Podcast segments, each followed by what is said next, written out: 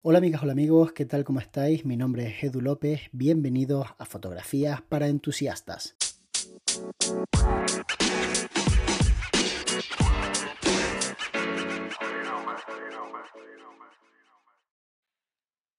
Hola, buenos días a todos los mañaneros que escucháis a Edu. Antes de nada decirte que me encantan tus podcasts y de verdad que trata temas súper interesantes. Y mi pregunta hoy es porque tengo una duda sobre redes sociales. Acabo de empezar y no sé muy bien si enfocar mi contenido para personas del mismo sector audiovisual que le pueda interesar o si simplemente muestro lo que hago para clientes. Porque claro, uno es competencia, pero me sigue bastante gente del mundillo. Pero claro, tal vez ese contenido no le interese a mis futuros clientes. Mm, ¿Cómo hago la balanza? Muchas gracias. Este es un tema súper interesante, así que muchas gracias Marina por animarte a mandarme el mensaje. Creo que cuando hablamos de redes sociales, lo primero que tenemos que diferenciar es entre personal y profesional. Lo personal tiene como objetivo relacionarnos con otras personas de nuestro entorno y en última instancia con nuevas personas que no conocemos hasta ese momento y que gracias a las redes sociales pues aparecen en nuestro camino. Pero cuando hablamos de profesional, la cosa cambia bastante, porque el objetivo de una red social profesional es generar riqueza, generar ventas. Hay mucha gente que te dirá, no, bueno, generar seguidores, ganar seguidores solamente es un medio para generar ventas, en cuyo caso a veces ni siquiera es el mejor medio para generar ventas, porque ganar reputación te hace generar muchas más ventas que ganar seguidores. Por eso hay cuentas que tienen 150.000 seguidores y realmente no son capaces de vender nada, porque lo que están ofreciéndole a todos esos seguidores es, hablando mal y rápido, su culo, básicamente, o sea, su cuerpo. Y son cuentas en donde la vanidad impera y las personas que siguen a esos perfiles lo que quieren ver es precisamente eso, pues una persona muy guapa, muy atractiva, con un gran cuerpo. Entonces, cuando esa persona intenta monetizar su cuenta de alguna forma, pues enseguida se da cuenta, si me lo permitís, de que no tienen ese interés sus seguidores.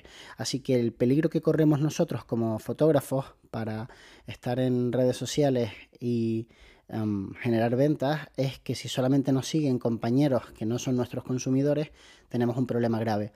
A no ser que, como en mi caso, los propios compañeros sean mis, entre comillas, clientes. Porque tened en cuenta que yo parte de mi modelo de negocio se basa en, en, Patreon, en los patrocinios de marcas y ahí en ese sentido no es que mis clientes directamente sean los fotógrafos, pero sí que son los clientes de mis clientes y entonces al final se convierten de alguna manera, entre comillas, en mis clientes. Así que a mí, por ejemplo, la cuenta de Estudio Lumina sí que me va genial pues tener muchos compañeros porque al final son quienes se van a dar de alta en Patreon. Aunque en realidad hay un montón de gente que se da de alta en estas plataformas y simplemente lo hace por aprender fotografía, por entretenerse, pero una gran mayoría es cierto que son fotógrafos y fotógrafas profesionales.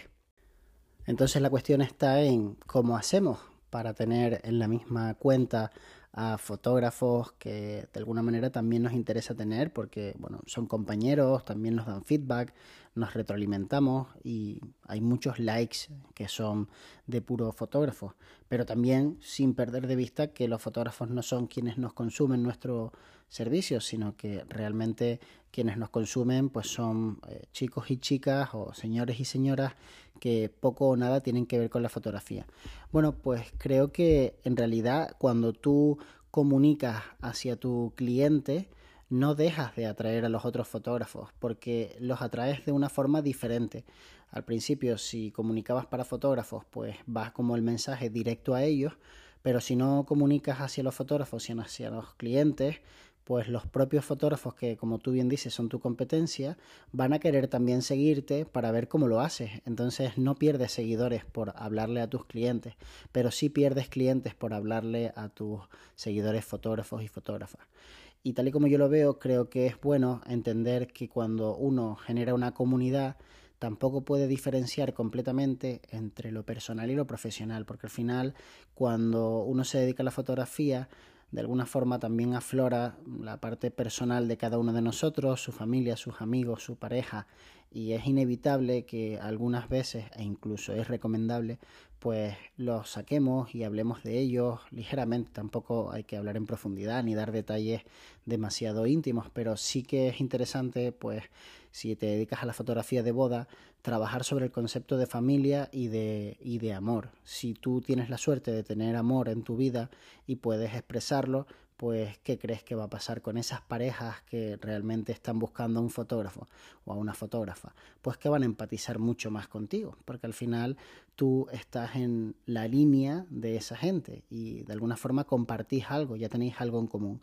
Hace poco hablaba con un amigo fotógrafo que me decía que lo primero que hacía cuando empezaba a hablar con una nueva pareja para contratar la boda era olvidarse completamente de vender y tratar de encontrar algo que de verdad los uniera, algo que tuviesen en común, porque a partir de esa cosa o de ese sentimiento o de ese hábito que tenían en común, él argumentaba todo un discurso que le llevaba a ser percibido por parte de la pareja como esa persona adecuada para que haga mi reportaje. Me pareció una técnica súper interesante y además creo que una experiencia de usuario fantástica, porque imagínate que llegas a la reunión con un fotógrafo y en mi caso, pues que me gusta, por ejemplo, el tema de coger olas, de repente el fotógrafo también coge olas y empezamos a hablar de playas, de eh, cuándo nos gusta más coger olas, si por la mañana, por las tardes, de qué tablas estamos utilizando y de repente pues, wow, este tío me cae bien, ¿no? Voy a ver a otro tío y lo único que me dice es, no, sí, mira, yo te hago las fotografías de esta manera, de esta otra, pues ¿a quién voy a contratar? Pues obviamente voy a contratar al tío que me cae bien porque además es buen fotógrafo. Entonces se da por hecho que todas las personas que tienen la oportunidad de hablar con una pareja que está pensando en hacer unas fotografías bonitas de su boda, pues son buenos y buenas fotógrafos y fotógrafas, porque el nivel está altísimo, sinceramente. Y entonces lo que nos diferencian son esos intangibles que realmente somos capaces de comunicar en redes sociales. Por eso es tan interesante hacer como una balanza entre lo profesional y lo personal para dejarnos enseñar un poquitito y que la gente vea que existe alguien detrás, que es una persona. Y por eso siempre defiendo a muerte que los stories son una herramienta súper potente para generar ventas y por tanto para generar riqueza y por tanto para que la viabilidad de tu negocio siga adelante. Si estás empezando en redes sociales, haz una mezcla, métele un poquito a lo que sería profesional, no seas demasiado técnica, trata de buscar más la experiencia. Si por ejemplo haces una sesión de fotos en un paraje increíble, puedes hablar de ese lugar, de lo que sentiste en ese momento y de cómo te gusta hacer fotografías en localizaciones que tienen una paleta de colores tan bonita. De alguna forma estás siendo técnica porque estás hablando de una paleta de colores, pero es algo que todo el mundo entiende. Sobre todo le gusta mucho a la parte femenina de nuestros clientes potenciales porque se fijan mucho más en el color. Por eso también pues les encanta la moda, combinar colores, sentir que esa satisfacción que el cerebro tiene cuando una combinación de colores es adecuada y tiene un equilibrio bonito, pues está en tu fotografía y de alguna forma es como, wow, debería contratar a esta persona porque entiende lo que me gusta y sus fotografías me transmiten. Las personas a menudo no saben realmente expresar por qué una fotografía le gusta y por qué no. No entienden que al cerebro le encantan las matemáticas y que cuando nosotros, por ejemplo, repetimos muchas veces un elemento y creamos un patrón, eso hace que el cerebro alucine y le fascina y si eso somos capaces de plasmarlo en una fotografía, increíble. Y si además entendemos también que el contraste cromático hace que los ojos se vayan justamente hacia ese lugar y que eso nos permite a nosotros separar nuestro elemento principal de lo que sería el entorno, pues bueno, pues ya tenemos una fotografía espectacular, ¿no? Pero ellos no entienden todo esto, ni tampoco entienden por qué eh, una imagen con un bokeh grande es atractiva, ni qué significa utilizar un 35 milímetros y por qué es tan especial esa focal.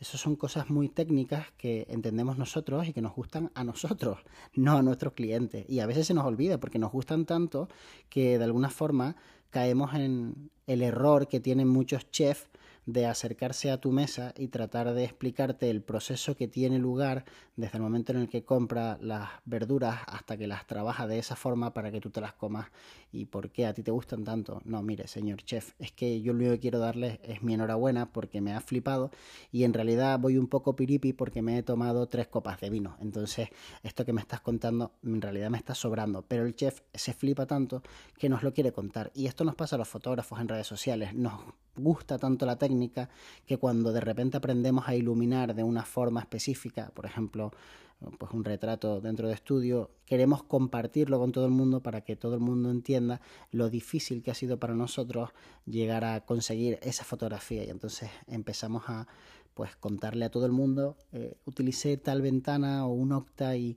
no es nada fácil. Yo he visto publicaciones de fotógrafos y fotógrafas que ponen la fotografía de producto es de las más difíciles y técnicas, como si eso le aportara algún tipo de valor a tu cliente potencial. O sea, a tu cliente le da igual que sea de las más difíciles y de las más técnicas. Tu cliente lo que quiere es que su startup, su pequeña empresa que acaba de empezar, que tiene unos productos, pues luzca de la forma más profesional. Entonces, el marketing y la comunicación en redes tiene que estar orientada a hacerle entender que tú eres la persona adecuada para hacer que su idea se plasme de una forma súper atractiva y súper profesional, porque eso le va a generar ventas. Y cuando nosotros utilizamos ese carril, esa autopista de comunicación, es cuando verdaderamente empezamos a generar pues precisamente nuestras propias ventas.